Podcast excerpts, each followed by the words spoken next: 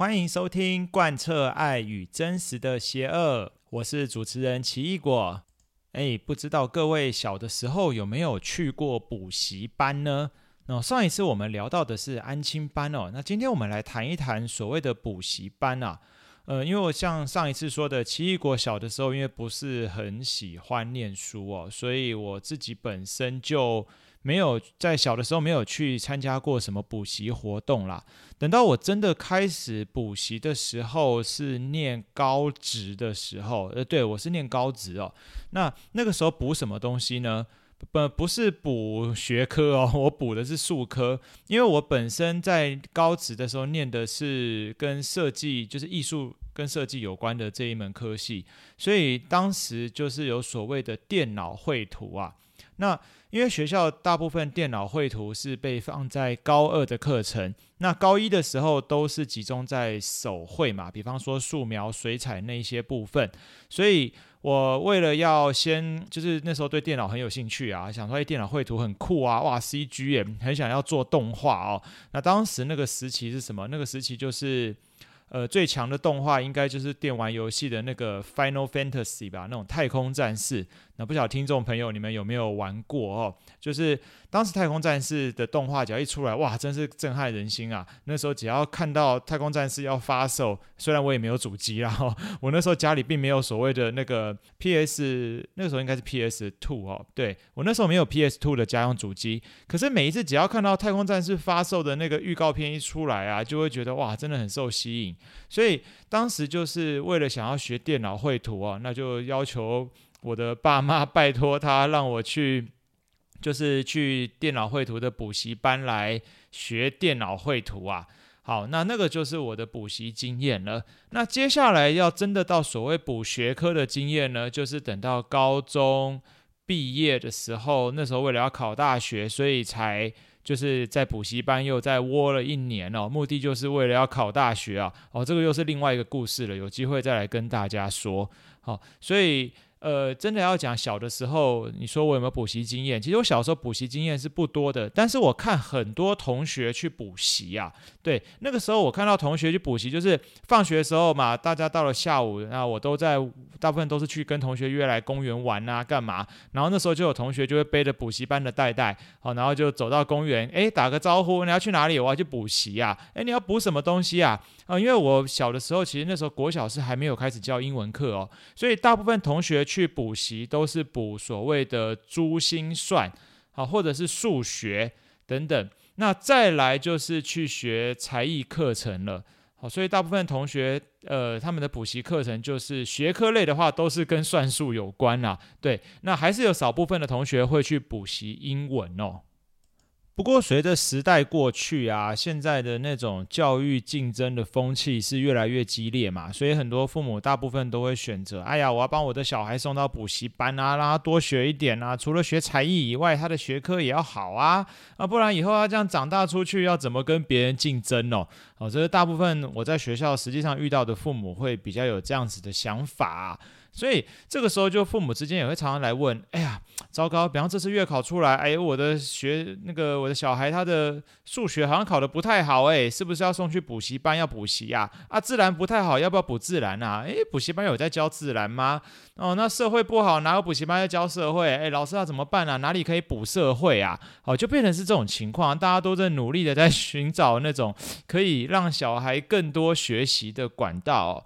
所以到底要不要补习啊？其实这时候就我们真的要去思考一下，诶，如果你要让小孩补习，到底是你的小孩真的想要补习吗？他有没有所谓的学习意愿、学习动机啊？还是说这个只是 爸爸妈妈自己的一厢情愿而已哦？哦，就是大大部分都是属于后者啦，就是我刚刚讲的，就是爸爸妈妈自己一厢情愿，希望孩子进步，但是孩子压根不想进步啊！我只想好好的玩啊，你干嘛一直要逼迫我进步啊？这是大部分。小朋友的想法，所以真的，如果希望小朋友能够在学习方面有进步的话，诶，最好还是要先衡量一下自己小朋友有没有所谓的学习动机啊。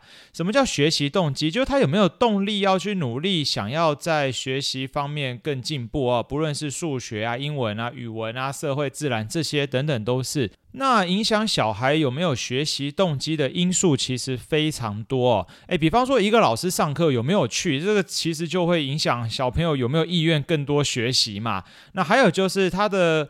本身对这一个科目的擅不擅长啊，这方面是不是他的专业哈、哦？比方有些人好像数学天生就是他的逻辑超强啊，只要看到数学，好像他就是就觉得诶，怎么那么简单哦？那有些人看到数字就快昏了。那英文也是一样，有些人语文特好哦，听英呃听个老师念个几次单字他就记下来了。那有些人就是偏偏单字他记不住，所以这个真的是很吃一些天分啦。不过不管怎么样，只要透过多一点练习，当然多半都还是有机会继续去进步啊。但是难就难在小朋友如果不想进步，我们不管怎么推怎么拉啊，父母再怎么努力，可能这个效果都还是有限哦。所以呃，我觉得要不要补习这个还是其次啊，主要是应该先看看小朋友自己本身有没有所谓的学习动力或一个学习的动机这样子。那如果你说啊，糟糕，老师啊，我的小朋友没有学习动机怎么办呢？那就要想办法找出他的动机啦。好，其实有些小朋友他多半并不是说他不想要在一个科目上更进步哦，有些小朋友是陷入一种好像叫做他觉得他自己再怎么努力，好像也就这样了。那这可能就是因为说他曾经努力过，但是并没有得到什么收获。那又或者只是单纯的就是啊，我只想玩呐，我根本不想要在这方面，这不是我的兴趣啊，我就不想要去理他嘛，我只想要好好的跟同学玩，然后来学校开开心心的，这样就够了。那这种情况大概就是多半就是孩子本身对学习这件事有一点误解啊，他可能觉得来到学校到底是要学习还是要玩呢？可能连他自己都搞不懂啊。那这个部分呢，可能就必须从孩子他对学习这件事的根本认知开始去了解起啊。那另一种情况呢，就是现在小朋友大部分自尊心都还蛮高的哦，所以有些人就觉得说啊，既然我再怎么努力，好像都赢不过某某同学啊，那就算了。反正我再怎么样子追，好像他就那么聪明呢、啊，我也没办法。诶，那就变成学习动机就变比较弱了哦。所以大概是这几种情况啊，是我在学校中比较容易看到的。所以爸妈如果想要为小朋友安排补习的话，那最好还是能够先想一想，我的小朋友到底在学习的这方面是不是有动机啊？那如果孩子本身自己很努力的，就觉得说，诶诶，我还蛮想要学习的，我很想要加油，想要进步，诶，那当然就鼓励他嘛。那如果你的环境也许可，就是能力也许可负担得起补习这一块的费用，那我觉得不妨就让孩子去试试看啊，这也是一个很好的一种方式哦。好，那呃有另外一种情况就是说，现在很多家长因为都觉得说我的孩子要赢在起跑点啊，所以我努力的要让我的小孩能够学会很多才艺啊，比方说我要学钢琴、学画画、学美劳。然后除了说一般学科的补习以外，还要学那些其他的一些才艺活动这样子啊，甚至有些还学毛笔、学下棋，好，所以在这种情况下，课后的活动安排太多了，然后导致孩子在呃，就是你真的想要让他在补学科这方面，就变成他已经也蛮累的啦，心很累，身体也很累哦，就变成说最后补出来的效果可能就会打折扣。这并不是说哎补习班不好哦，你可能就会发现。有的时候孩子的能力还是有限度的哦，变成可能他琴也弹不好，画图也画得很随便，然后学科也没顾好，就好像好多头空啊，是这样子哦，就会变成这种情况。所以有的时候遇到家长在问我说：“哎，老师啊，我的小孩好像能力有是不是有问题啊？怎么补习也补不好啊？补习了也没进步啊？这个也没进步，那个也没进步。”所以通常我就会坐下来跟他谈一谈，说：“哎，你的小朋友到底是补了多少东西啊？我们摊开来讲看看。”结果一摊开来才发现，哇，这补的东西可多了哦！难道你的是不是这种都已经可以到那种后宫啊？以前不是有那种《甄嬛传》吗？哦，你都后宫各种后宫的那些佳丽啊，有各种才艺啊，可以有。有的还会冰嬉，就是那种溜冰嘛。那有的会弹琵琶，有的会唱歌。哇，你的小孩又不是要去后宫选秀，你让他补那么多东西要干嘛？是要博得皇帝的注意吗？所以这个时候，如果仔细想一想啊，把一些呃可能是非必要的活动稍微减少一点，呃，又或者是说。可能孩子学了那么多才艺，他总会有比较有兴趣跟稍微比较没兴趣的嘛。像有的时候我的学生就会说：“老师哦，不，今天又要弹钢琴了，钢琴老师好凶，而且我对钢琴一点都没兴趣。”那这个时候干脆就不妨把钢琴就先停下来，然后他其他才艺还留着，让孩子的时间能够空出来，那就能够再继续进步，在他你就是你希望他能够发展的地方啦，是这样子啊。好，那总括来说，其实也有孩子没有补习，那他的成绩也没有说太差。那又或者是说，小的时候成绩其实一直都不好，你想让他补习，可是家里的环境、经济能力又没有说那么许可，再让他去多学习这些额外的这种补强知识了。那这种情况其实没补习也不一定是不好啦，因为。每个人的发展阶段其实都有一点不太一样啦。有些人他的知呃知识还有智慧好像比较早就被开启了，那种开关很快就被打开了，所以他就觉这方面就进步的很快。但有些人好像他的就是所谓的那种大鸡慢体啊，然后大只鸡呱呱呱，那提的比较比较慢哦。这这是不知道哪里来的这种这种成语啊？为什么鸡比较大只，提比较慢？好，总之就是因为它。呃，就智慧开启的比较慢，所以就变成可能它要到一个阶段过后，才突然间变得比较会在学科上或者是在其他的发展上会比较有进步，比较明显的感受到他的前进呐、啊，是这样子。诶，很多同很多小朋友其实，在国小的时候功课并不怎么样，结果到国中突然间飞黄腾达啦，哦，好像一下子突然间变成班上的前几名。那又或者是说，他偶然间在学习当中，他探索到了。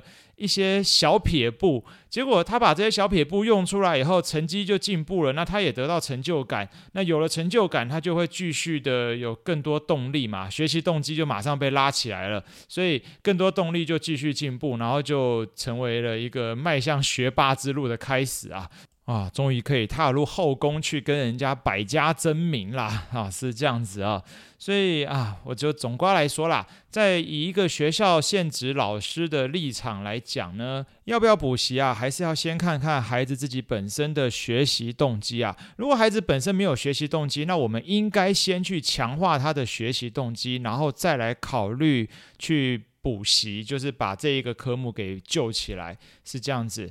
那要怎么强化学习动机？这个方法就非常多了哦。就也许可以跟学校老师谈一谈，那又或者是家长自己也跟小朋友聊一聊啊。要你在学校都发生些什么事啊？啊，你的成绩这个样子，妈妈其实有点担心呢。那怎么样？就是我们可以去了解一下小朋友他为什么在课业方面好像没有很想要进步。这个部分其实就是家长跟小朋友之间可以多去一起彼此都聊聊啦。我觉得这个。聊一聊，其实是自己跟孩子的亲子时间，然后你更了解你的小孩，那孩子也更了解爸爸妈妈对他的期待嘛，是这样子啊。我最怕一种情况就是家长就直接赖你啊，或打电话给你，然后就是就说，哎，老师啊，我的小孩怎么会这样子啊？你跟他谈一谈啦，啊，他比较听老师的话啦，啊，老师就交给你喽，就拜托你喽。哦，这种是最可怕的哦。其实我说穿了，根本就是你家长不想负责任啊，只想把这种事情推给老师。哎，我们老师专业就是教书。就专门把这是知识传授给学生啊，但是你说要提起孩子的学习动机，的确啊，老师有义务责任，希望能够让孩子更专注的在课程上，所以我们也会想办法嘛。至少努力让课程变得有趣一点嘛，哈，简直有的时候甚至上课都想一想，哎，自己是不是也应该来弹个琵琶啦，跳跳天鹅湖啦，啊，讲讲笑话啊，哎，这样子反而才能够吸引学生的注意啊，哎，不然只要一讲到课程，学生就开始感觉眼神飘移啊，哦，仿佛神游在其他地方去了，身体还在教室，但是心灵呢，已经神游去别的别的场域了，是这样子哦，超脱自我。好，如果你已经确定你家的小朋友呢，已经有足够的学习动机了，那他也很想要在自己的科目上进步的话，那就可以安排补习啦。啊，我觉得这样子也是一个不错的啦。不过有时候小朋友很邪恶哦，有时候小朋友跟你说啊，爸爸妈妈，我想要去补习啊，诶，怎么突然间想去补习啊？呃，其实他当然不会说出他真正的理由嘛，真正的理由可能是因为好朋友在某某补习班啊，啊，或者是有些补习班他们会用一些诶利诱的方式啊，就是说啊，如果你能够来这边补习啊，我们这边常常会发一些点数啊，然后这点数可以换什么哦？有些还可以换到 Switch 哦，对，有些补习班真的。很厉害，他的点数可以换 Switch。可是我觉得应该这个那个应该很难换到啊，你可能在那边补个三四年哦，收集那些点数才有机会换得到。因为能够换到那么大的奖品，那你大概也要贡献不少补习费在里面吧。好，总之有些补习班会用一些方法啦，那或者是同学之间就是好朋友在里面的关系，所以让小朋友想要补习。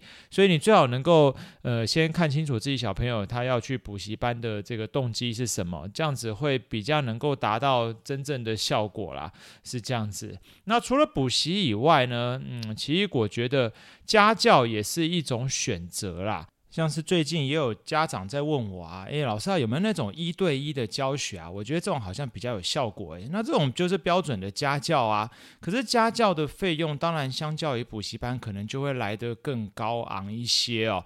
不过现在因为疫情的关系啊，也有很多那种线上的一对一的课程。好，如果你有机会收到这方面的资讯，或者你去搜寻，你会发现，诶，这种数位的学院还真的蛮多的哦。这种是一种新兴产业啊。那家教的话，现在也很多也很进步到，也是走这种线上课程的方式了。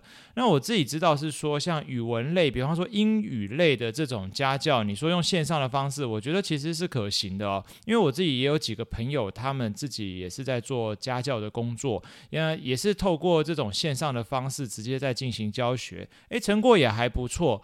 那你如果你是说数学的话，嗯，数学要怎么线上，我就觉得。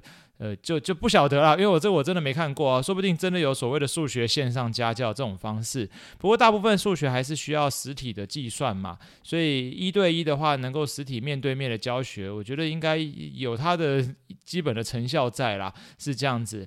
那你说家教的成效会比较好吗？当然啦，因为第一个它一对一哦，所以他直接就是找出小朋友他不懂的地方在哪里，直接。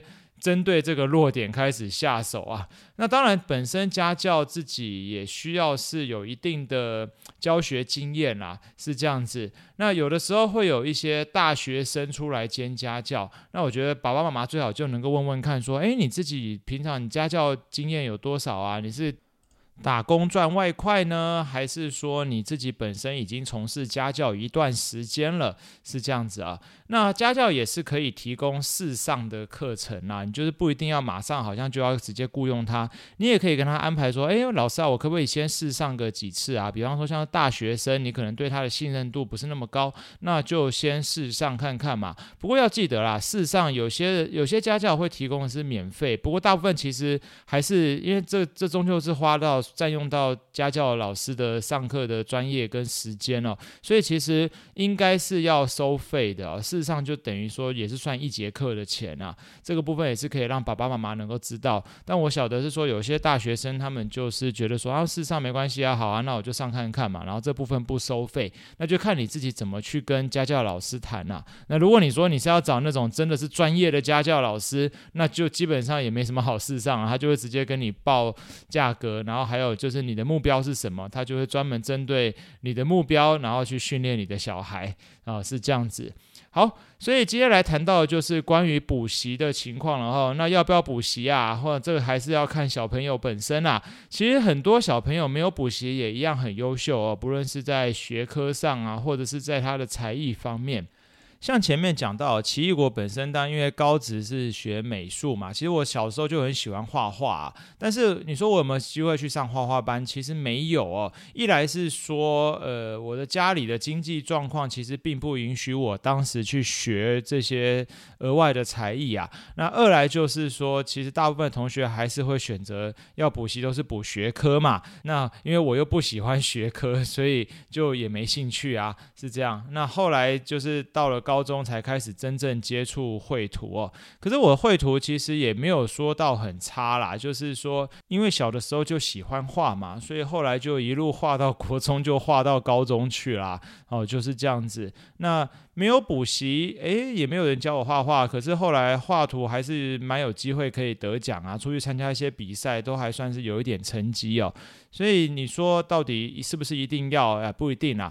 我觉得还是看小朋友啦。那至于如果你说是学科方面，就像刚刚前面谈的嘛，有些小朋友自己的发展阶段，也许啦，也许他的发展阶段还没有到他的智慧开启到足够应付他现在的课业，可是可能未来就突然间改变了哦，等他发展阶段突然开窍了，诶，他的学科就开始进步了，是这样子。所以小学阶段，嗯，要不要补习啊？我觉得看看情况啦。但是呃，爸爸妈妈可以仔细听一下啦，就是如果学校老师。很建议你要你的小朋友要去补习，额外补习某某科目，比方说数学。那我觉得老师的建议可能真的要听一下哦，因为当老师真的会给你在实际上这方面的建议的时候，就表示可能你的小朋友的数学真的是一塌糊涂啦，哈，可能已经到一个非常恐怖的地步了。就是我学校，因为学校都有学校的进度嘛，你不可能说啊，老师啊，拜托你啊，你就帮帮他，你就多教教他。我坦白讲，因为学校的时间也很有限呐，你这样讲，其实老师也很为难因为我要怎么帮你？我自己平常的课有自己的进度要顾啊，那课余的时间我还要催其他小朋友的订正啊，啊，然后还要改作业啊，然后有时候学校还有各项的国语文竞赛啊等等，这些都要训练啊。所以其实，在级任导师这方面，他的时间已经被塞得很满了。你要要求老师额外帮你顾小孩，然后尤其是你的小孩如果进度落后非常多，比方说五年级了，但是他的进度却卡在三四年级的，可能加减。乘除都还会乘出问题来的这一种，你要老师去救这一块，其实说真的非常的困难哦。所以当老师跟你建议说，诶诶，要不要考虑去补习班啊？这样子哈，那就表示这是一个警讯啦。哈，老师会提，这一定是就是小朋友在这方面可能有需要啦。那我觉得爸爸妈妈你就再问问老师吧，你就直接摊开摊牌来问了，就是老师啊，为什么特别这样子说呢？是不是他的程度真的非常的落后啊？那这时候老师可能就会说明他的整个就是小朋友的整个情况这样子。好。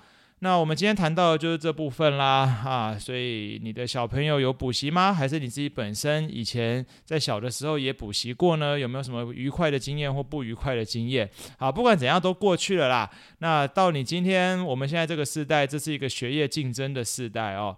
你说要竞争吗？还真的蛮竞争的耶，因为现在的升学制度越来越复杂啊，啊，我觉得现在小孩真的很辛苦啊，是这样子。不过没办法，随着时代的进步哦，人也是要不断的进步。不，那未来会怎么样？我们都不晓得。所以，如果你要希望你的小朋友进步，那就记得像前面谈到的学习的动机这方面，可以先去聊聊看啊，看看你的小朋友自己检查一下，他有没有所谓的学习动机。那如果他本身就已经表现得不错了，甚至在没补习的情况下也还 OK。那那就那就不用补啦，没什么好补的哈，不用去跟风啦哈。其他人有补习，别人家小孩学这个学那个，我家小孩也要，我觉得大可不必啦。好，看着小孩自己本身的专长去发展。如果小朋友跟你要求他想学某些才艺，或者是想要在某个学科上进步，那就先问问他，诶，为什么你会这样子想呢？你真的想学吗？好，如果真的想，那我们再去尝试嘛。好，那今天的节目就到这边啦，谢谢你收听《贯彻爱与真实的邪恶》，今天稍微谈到了一点点小邪恶啊。好，那我们就到这里喽，大家拜拜。